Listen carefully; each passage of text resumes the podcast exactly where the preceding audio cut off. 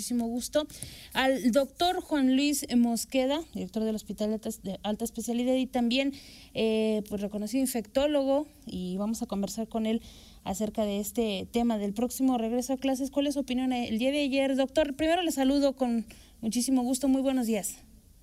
Hola Rita, buenos días. Gracias por la oportunidad de platicar con tu público.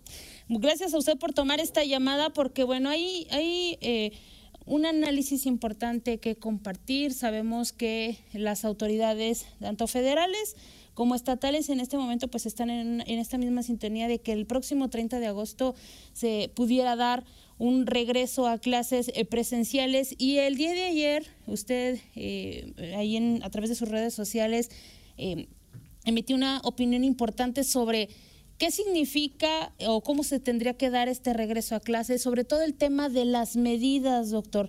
¿Nos pudiera compartir un poco de este análisis que, ha hecho usted acerca de, de esta situación? Sí, creo que hay cosas que se pone la discusión como si ya regresar o no a clases, eso depende de alguien más.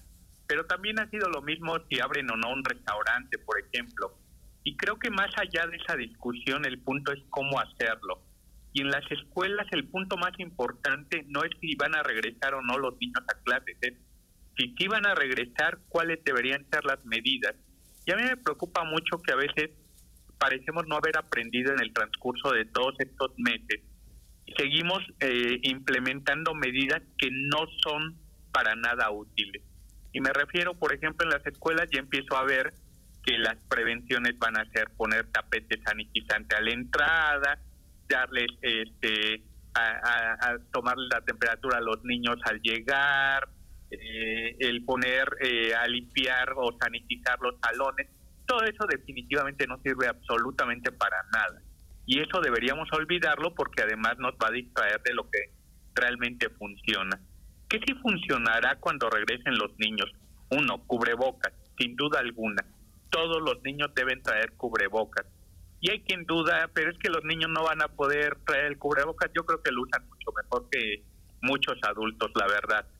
estamos creando una generación de niños que están aprendiendo a usar cubrebocas y yo creo que ese va a ser un aspecto fundamental pero lo otro es la parte de la transmisión aérea definida por la distancia o por la ventilación. Y ahí va a ser el punto relevante. En los salones tiene que cuidarse la distancia, poner las, eh, las butacas de manera que haya un metro y medio de distancia por lo menos entre los alumnos. Y lo otro que el área esté bien ventilada. Y a mí me preocupa que esa ventilación a veces se entiende de forma subjetiva eh, no, tiene que ser algo medible. Y la manera de medir la ventilación es medir el dióxido de carbono, que es el, gas que emitimos cuando respiramos. Y entonces, si se junta mucho dióxido de carbono en un lugar, quiere decir que está muy cerrado y que no está bien ventilado. Y eso se puede medir con monitores que checan que esté en los niveles normales, que son alrededor de 500 y hasta 750 partes por millón. Y si se pasa de ahí, quiere decir que ese lugar no está bien ventilado. Eh, por ejemplo, si en un salón ya pusieron los niños con distancia, pero durante la clase el nivel de CO2 sube a 900, quiere decir que ya se pasó. Y entonces no está bien ventilado y se vuelve un área poco segura para cuestiones de COVID. Así que eso sí lo deberían implementar. No debería haber una escuela que abra sin tener cubrebocas, sin tener adecuada distancia entre las butacas y sin tener monitores de dióxido de carbono para estar midiendo la ventilación. Eh, doctor, eh, un tema muy interesante lo que nos acaba de mencionar. Entonces, este, esta, esta, estos equipos será, se deberá convertir en la principal herramienta para definir el tema de los aforos en cada una de las aulas definitivamente. A mí me preocupa que luego dicen, bueno, vamos a poner la mitad del grupo. No, esa es un, una cuestión aleatoria, ¿no? Decir, vamos a poner el 50% o el 60% de los alumnos. No, no es el número de alumnos, es la distancia que haya entre las butacas y la ventilación que se logre. Ya te imaginas que un aula que tenga muchas ventanas se puedan abrir, se pueda abrir la puerta va a poder haber más niños que en una que no tiene ventanas y que eh, solo tiene una puertita. Pero la manera de medir eso va a ser el monitor de CO2 y en efecto debe haber en cada escuela, en cada salón, eh, en lo personal, por ejemplo, ya mis hijos ya saben prender el monitor de CO2, yo los voy a mandar a la escuela con tu monitor y que se pongan a medir ahí cuando lleguen a la escuela y si yo veo que eso no está en los niveles adecuados, pues devuélvanme a mis hijos. Buenos días, doctor Mosquera. Saludos, Miguel Zacarías.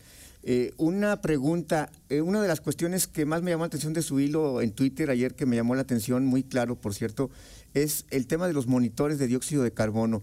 Creo que son una clave, es decir, obviamente una parte serán las medidas que, que se tomen, las de los propios alumnos y maestros, eh, cubrebocas, la sana distancia, que son medidas logísticas, pero esta de los, de los medidores de dióxido de carbono, ¿cómo lo van a hacer los, eh, eh, las escuelas, sobre todo las escuelas públicas, tendrán que adquirir estos monitores de dióxido de carbono que serán vitales para, sobre todo, regular, no solamente calcular y estimar, sino que se mida con claridad qué, cuál es el, nivel de dióxido de carbono que hay en cada salón, cuántas veces tienen que salir a ventilarse un poco, que se ventile el salón, cómo podrá darse ya en los hechos para las escuelas, los gobiernos, esta adquisición, eh, doctor, que por lo que plantea será una de las cosas vitales en este regreso a clases presenciales?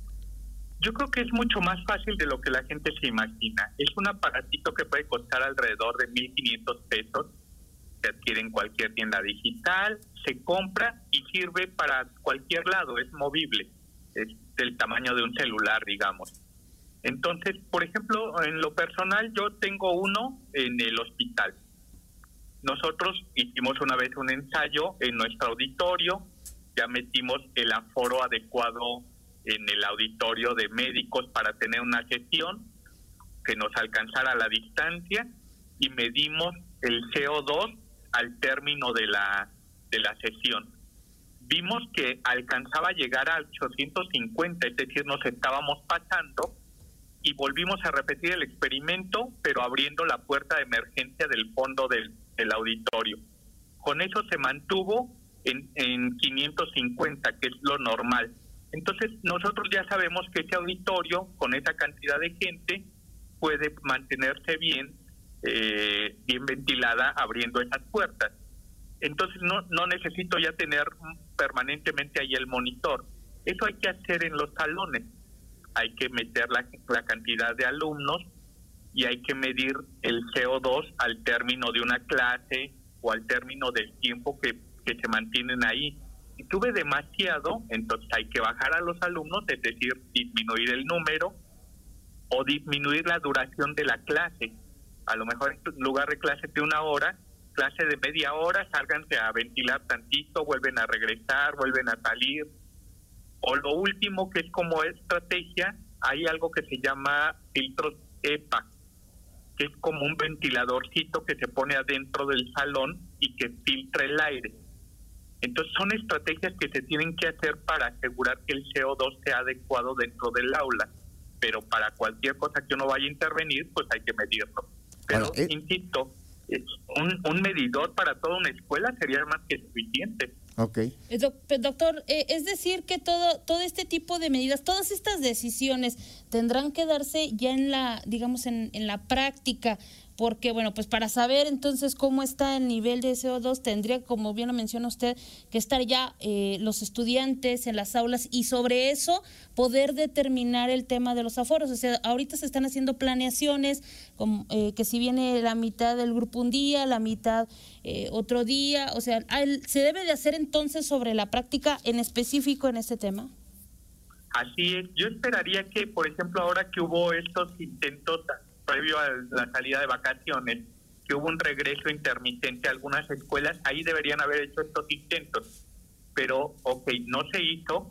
Ahorita llevar niños y hacer una prueba, tenerlos en un aula durante una hora, estar midiendo la ventilación y ya van definiendo, ¿sabes qué? Con 20 no, no la hacemos, necesitamos menos, o ¿sabes qué? Caben hasta 30. Es, es muy importante tener esa definición. Te digo, yo hoy día perfectamente cuántas personas caben en el auditorio de nuestro hospital y cómo debemos tener eh, ventilado el lugar en cuestión de puertas de, del auditorio. Entonces eso ya lo definimos, ya nos permite usarlo de manera cotidiana.